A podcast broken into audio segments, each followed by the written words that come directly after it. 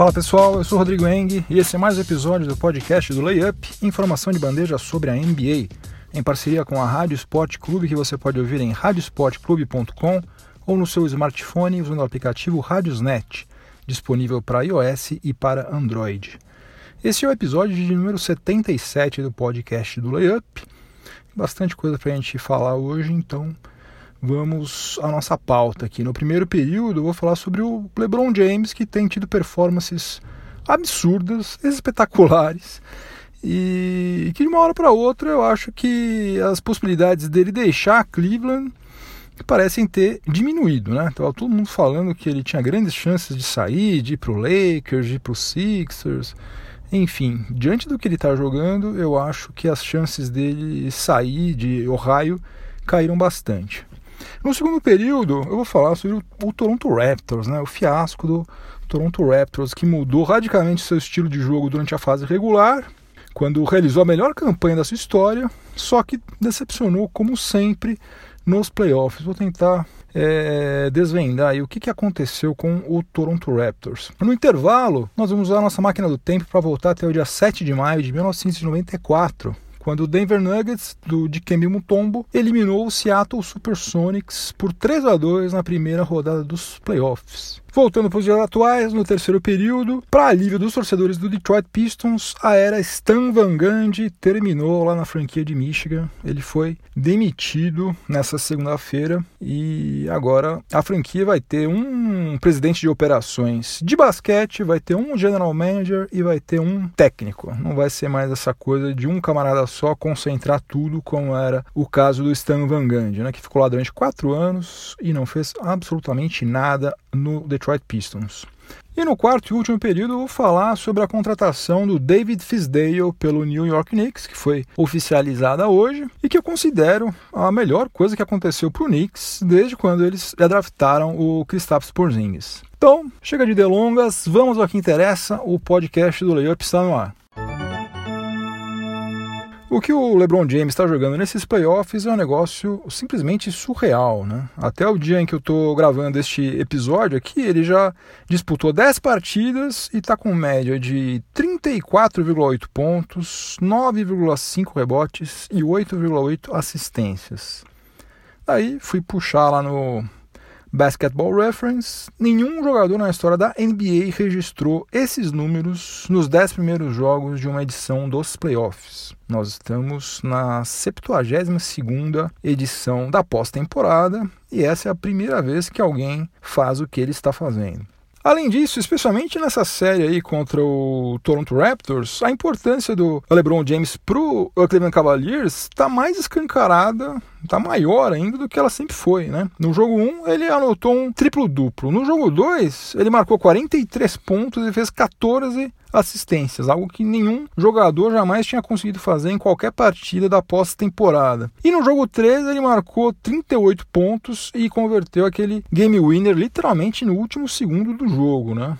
E acho que só um cataclisma, né, um duplo, vai fazer com que as finais do leste não sejam entre Celtics e Cavs. Né? Os dois times estão vencendo as suas séries por 3 a 0 então é muito difícil que qualquer um desses dois times aí revertam, né? Dificilmente o Sixers vai conseguir reverter, Raptors então muito menos. Então ah, tem grandes chances de, de a gente ter uma série final entre Celtics e Cavs, promete ser sensacional. Agora, mesmo que o, o seja eliminado pelo Celtics, eu acho que esse desempenho absurdo que ele está tendo pode pesar para que ele prefira continuar lá em Ohio, na próxima free agency, apesar de todos os rumores que é, giram em torno dele já há um tempão, né, mais de ano. E a gente precisa lembrar o seguinte, né? Quando ele saiu de Ohio em 2010, ele virou um vilão por lá, né? O pessoal queimava as, as camisetas dele, quando ele ia atuar lá, o pessoal vaiava ele. E daí, só quando ele voltou para lá em 2014, foi campeão, começou a jogar melhor ainda, né? Ele estava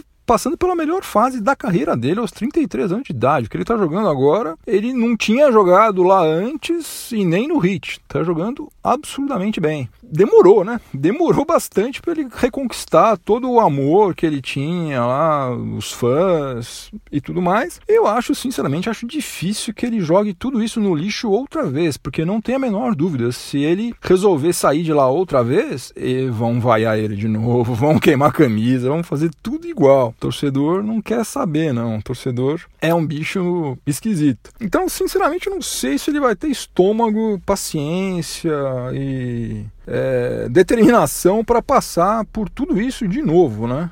Apesar de todas as diferenças que ele tem lá com o Dan Gilbert, né, que é o proprietário do Cavs, eu não sei, estou achando que ele vai preferir ficar por lá. E tem uma outra coisa, eu já falei sobre isso aqui outras vezes, mas vale a pena reforçar, né? Pelas regras da NBA, o Cavs é a única franquia que pode oferecer para ele um contrato de cinco temporadas e no valor total de 205 milhões de dólares. Todas as outras 29 franquias podem oferecer no máximo 152 milhões em quatro temporadas. Isso aí dá uma diferença de mais de 50 milhões, né? Que pesa na hora de você resolver qualquer coisa, por mais rico que você seja, 50 milhões de dólares é dinheiro, né, gente? E, e tem uma outra coisa que eu também já falei aqui, né? É, e voltou a ser relevante agora porque já faz tempo que há rumores de que o Dan Gilbert quer vender o Cavs e tem todo o interesse do mundo em renovar o contrato do LeBron antes de fazer a venda, né? Porque daí ele vai estar tá vendendo uma franquia que tem LeBron James, né? Isso vale muito mais do que uma franquia que não tem, obviamente, né? Então tá tentando fazer o melhor negócio possível, capitalizar ao máximo. Então, se depender dele, ele vai oferecer os 205 milhões pro LeBron James, não tem a menor dúvida disso. Então, resumindo,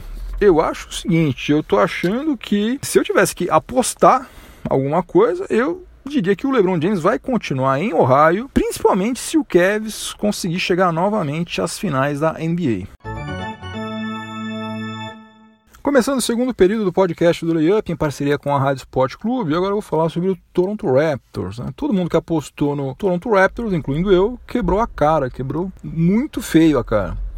Hoje, logo mais, vai ter a quarta partida da série contra o Cavs e as chances de que a franquia sofra outra varrida, exatamente como aconteceu em 2017, são gigantescas. Né? Agora, como cargas d'água um time que eh, foi tão bem por seis meses, né? Como é que pode falhar miseravelmente na hora H? Bom, eu tenho uma tese sobre o que aconteceu com o Toronto Raptors. E eu não acredito em times amarelões, assim, pipoqueiros por natureza, né? Como muita gente gosta de classificar o Raptors. É, se você pegar números do Kyle Lowry e do DeMar DeRozan, você vai ver que os dois estão rendendo praticamente a mesma coisa que eles renderam na fase regular, né? Ou até um pouquinho mais. O DeRozan teve um apagão naquele né, jogo 3, mas vamos convir que naquela altura ali a, a série já tinha ido para o saco, né? Já tinham perdido dois jogos em casa, aí já estava tudo ferrado mesmo. Eu acho que o principal problema do Raptors nos playoffs foi que os seus reservas produziram um impacto muito menor do que na fase regular, o que de certa forma era algo esperado até, né? Porque na pós-temporada a tendência é que todos os técnicos utilizem mais os seus quintetos principais, né? formados em tese pelos seus melhores jogadores. Porque playoffs não tem, não são 82 jogos, né? O cara tem que ganhar aquele jogo e a série é melhor de 7, não dá para ficar fazendo teste, não dá para ficar vendo como é que vai ser. Não, você tem que dar o melhor que você tem. Então é natural que todos, todos os times é, usem mais os seus quintetos principais. O próprio Dwayne Casey, ele usou seus reservas durante 21,2 minutos por partida na fase regular, mas ele diminuiu o tempo deles em quadra para 18,7 minutos nos playoffs. E daí com isso, aquele diferencial positivo que o Raptors tinha na fase regular praticamente sumiu porque além deles atuarem menos tempo, muitas vezes esses reservas aí não estavam enfrentando as segundas unidades dos adversários, né? E sim titulares, que são jogadores melhores. E daí, naturalmente, a eficiência deles caiu. Olha só, pra você ter uma ideia, nos playoffs, os reservas do Raptors têm plus-minus, até hoje, né? De menos 1,5. E na fase regular, tiveram o melhor plus-minus da NBA, de toda a NBA que foi mais é, 3,5. Então a coisa piorou demais, né? E também nesse pacote de problemas relacionados aos reservas, também a gente precisa incluir que o Fred Van Vliet, que é um dos melhores defensores da liga entre os não titulares, é, foi né, na fase regular, ele não está jogando 100% fisicamente, né? Ele está com um problema ainda no ombro. Parecia que ele estava inteiro, mas aparentemente ele está jogando à base de infiltração. O negócio lá está meio complicado. E também não dá para a gente deixar de falar sobre o Sérgio Ibaka, né? Que está com aproveitamento abaixo de 40% nos arremessos de quadra. E também do cara que já foi o assunto do nosso primeiro período, né? Que qualquer time do planeta que vai enfrentar LeBron James vai ter problemas. Pode pode ser o Toronto Raptors, pode ser o Flamengo, pode ser o Barcelona, o Golden State Warriors, qualquer time. Né? Você pegar LeBron James nessa fase que ele está agora, é enrosco, gente, não tem jeito. E o, o Vinícius Lima, né, que é o colaborador lá do layup.com.br, ele me falou uma coisa que não é tão maluca de acontecer, não. Aliás, já estão rolando rumores, né? Ele falou que pode ser que o Edwin Case seja eleito Coach of the Year. Eu votaria nele, já falei isso aqui, votaria nele de olhos fechados. Ele acho que ele fez um trabalho fantástico, ele mudou completamente a forma do Toronto jogar e deu super certo, fez uma melhor campanha da história da franquia. E nesse mesmo ano que ele pode ser eleito Coach of the Year, ele também pode ser demitido do cargo de técnico do Toronto Raptors. Como eu já falei, estão é, surgindo rumores aí de que ele pode cair a qualquer momento.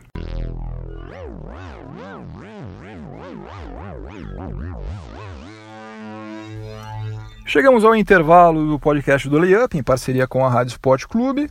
E como sempre, nós vamos pegar a nossa máquina do tempo para dar um rolê no passado. Nós vamos visitar alguma data importante na história da NBA.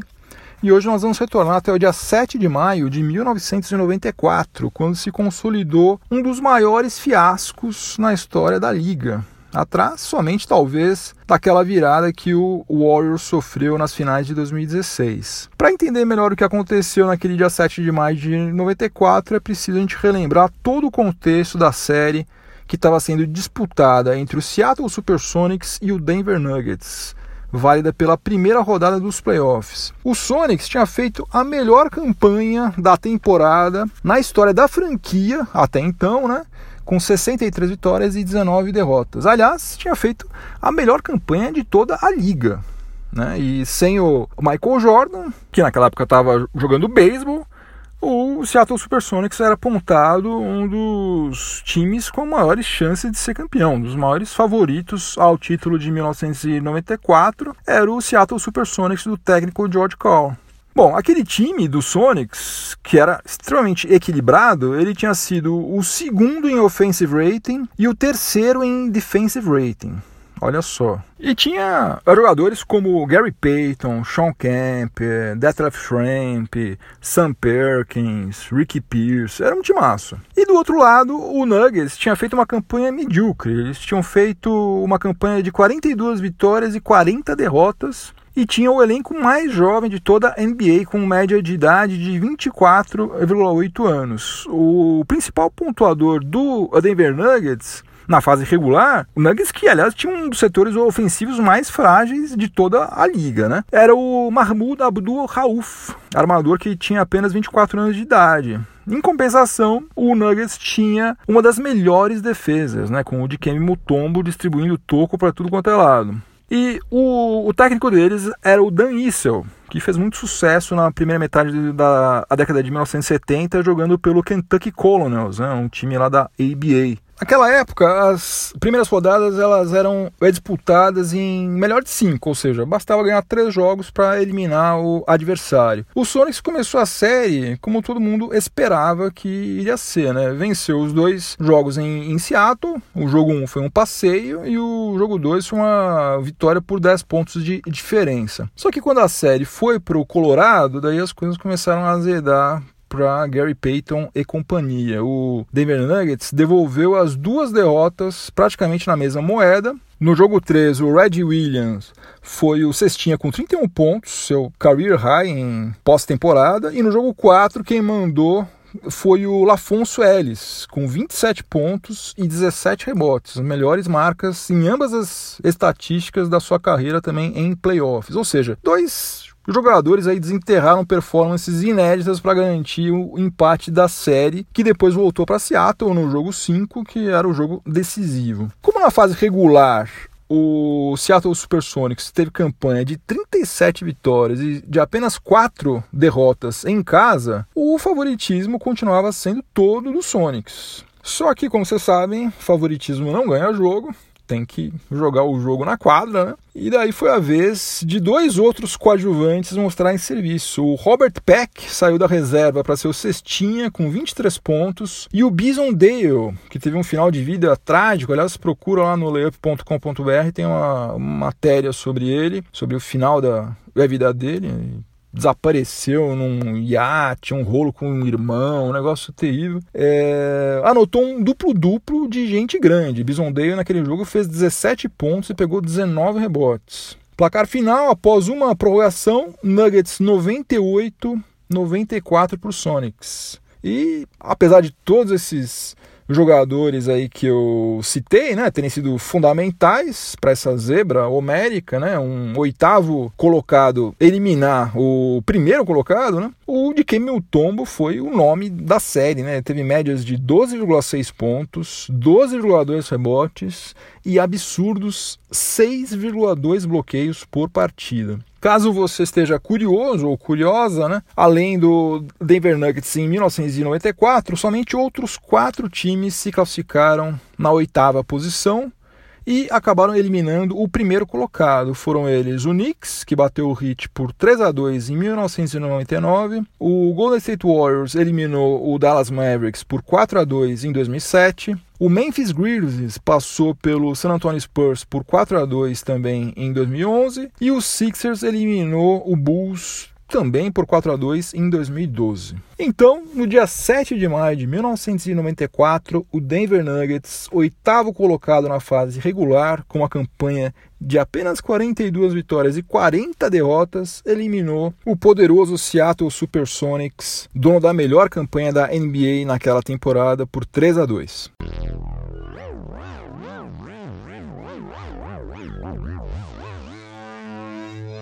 De volta aos dias atuais para começar o terceiro período do podcast do Layup, em parceria com a Rádio Sport Clube, e o assunto agora é o Detroit Pistons, que acabou de demitir o Stan Van Gundy. Tava na cara que isso ia acontecer, eu mesmo cantei essa, essa bola aqui há vários meses atrás, e de fato aconteceu. O acionista majoritário do Detroit Pistons, o Tom Gores, demitiu o Stan Van Gundy não apenas do cargo de presidente das operações de basquete, mas também do cargo de técnico, né?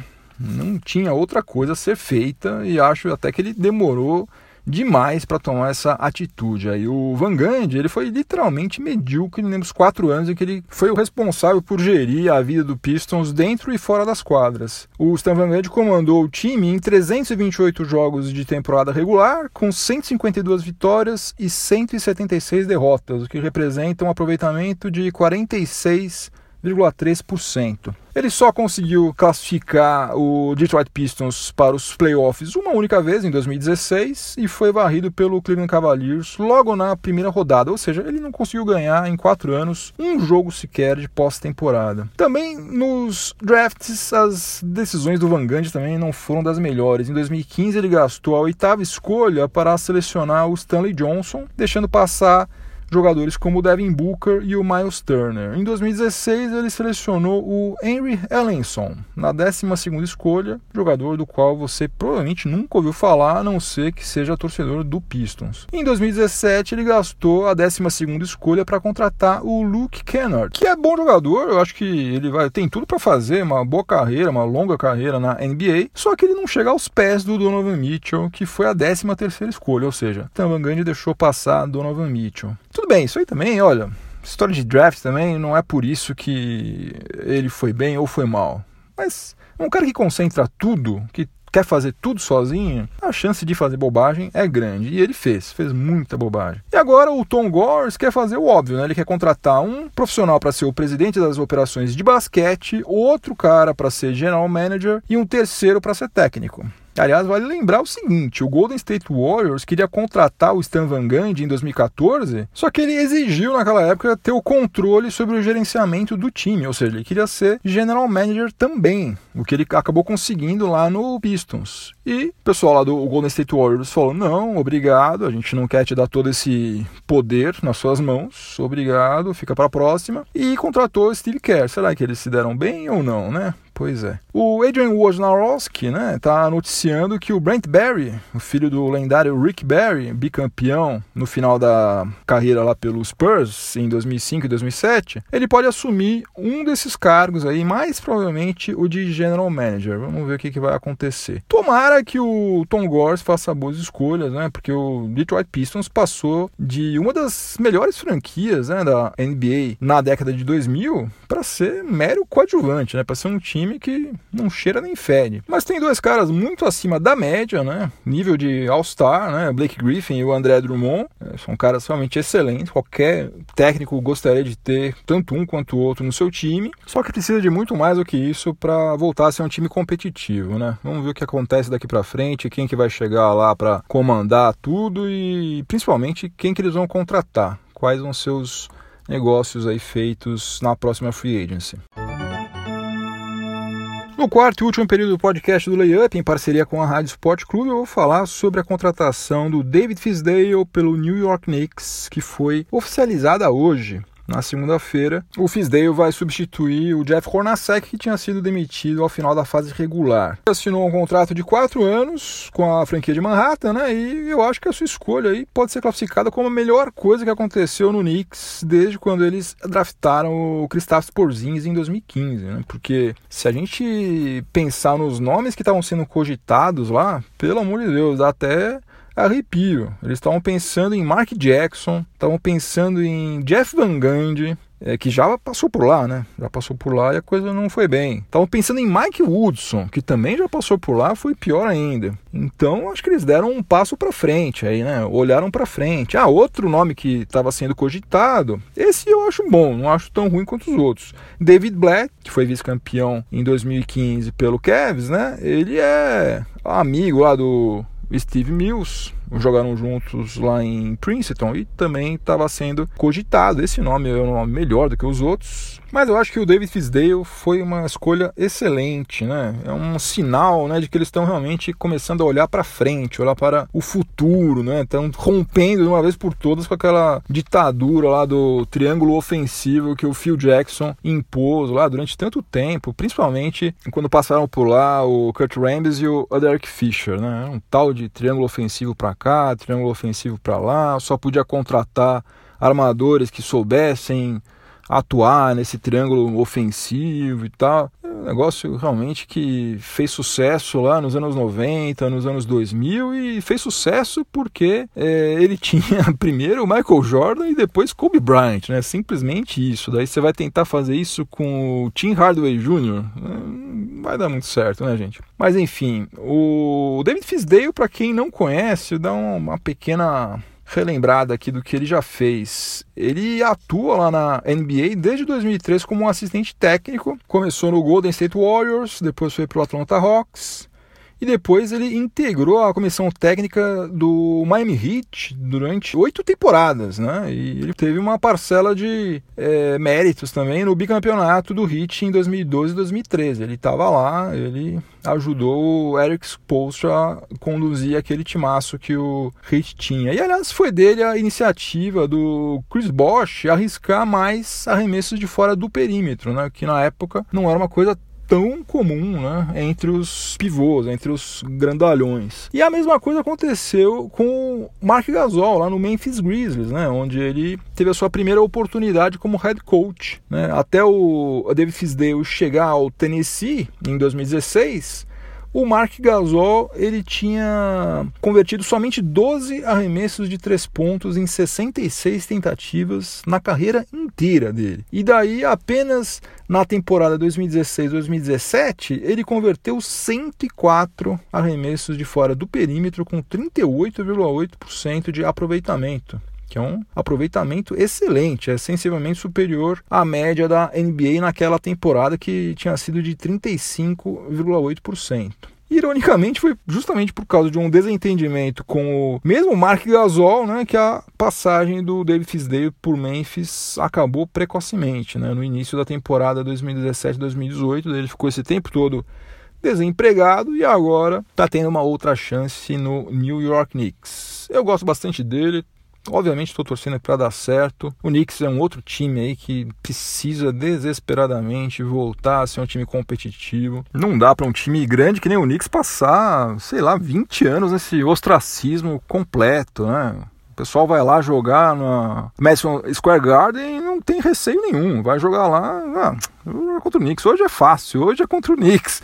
Pô, não dá para ser assim, gente. Não dá mesmo, é uma vergonha. A gente quer ver esses times tradicionais fortes e eu tenho certeza que a própria NBA também quer isso, né? Isso aí, no final das contas, é negócio. O Knicks está sediado na capital dos negócios norte-americanos, lá o que circula de grana em Nova York é um negócio gigantesco. Tanto é que estão nessa pindaíba, né, em matéria de título, de campanha já há um tempão, e o Knicks é a franquia mais valiosa da liga. Vale mais do que 3 bilhões de dólares, justamente porque tem torcida, tem mercado e tal. Só que não tem time, né? Não tem time há muito tempo. Quem sabe agora David Fisdale começa a dar um jeito nisso também. Não vai ser uma coisa do dia para noite, né? Tem que dar tempo pro cara. Mas vamos ver. É um cara que conhece o jogo, é um cara que tem uma visão moderna em relação a basquete, né? Bem diferente do que os últimos caras que passaram por lá. Então, vamos torcer para que dê certo. Fim de jogo, acabou mais um episódio do podcast do Layup. Se você estiver ouvindo alguma plataforma de podcast, aproveite para avaliar positivamente o podcast do Layup, me dá uma força. Aliás, eu estava vendo outro dia, a audiência do podcast do Layup aumentou bastante ultimamente, certamente por causa dos playoffs. Mas, de toda maneira, é uma ótima notícia. Quanto mais gente ouvindo, melhor. Conte para os amigos, para todo mundo que gosta de basquete. Recomende o podcast do Layup, por favor. Se você estiver ouvindo na Rádio Esporte Clube, continue sintonizado por aí que vem mais informação esportiva de qualidade na sequência. Bons playoffs para todo mundo, boa semana, juízo, até a próxima. Tchau, tchau.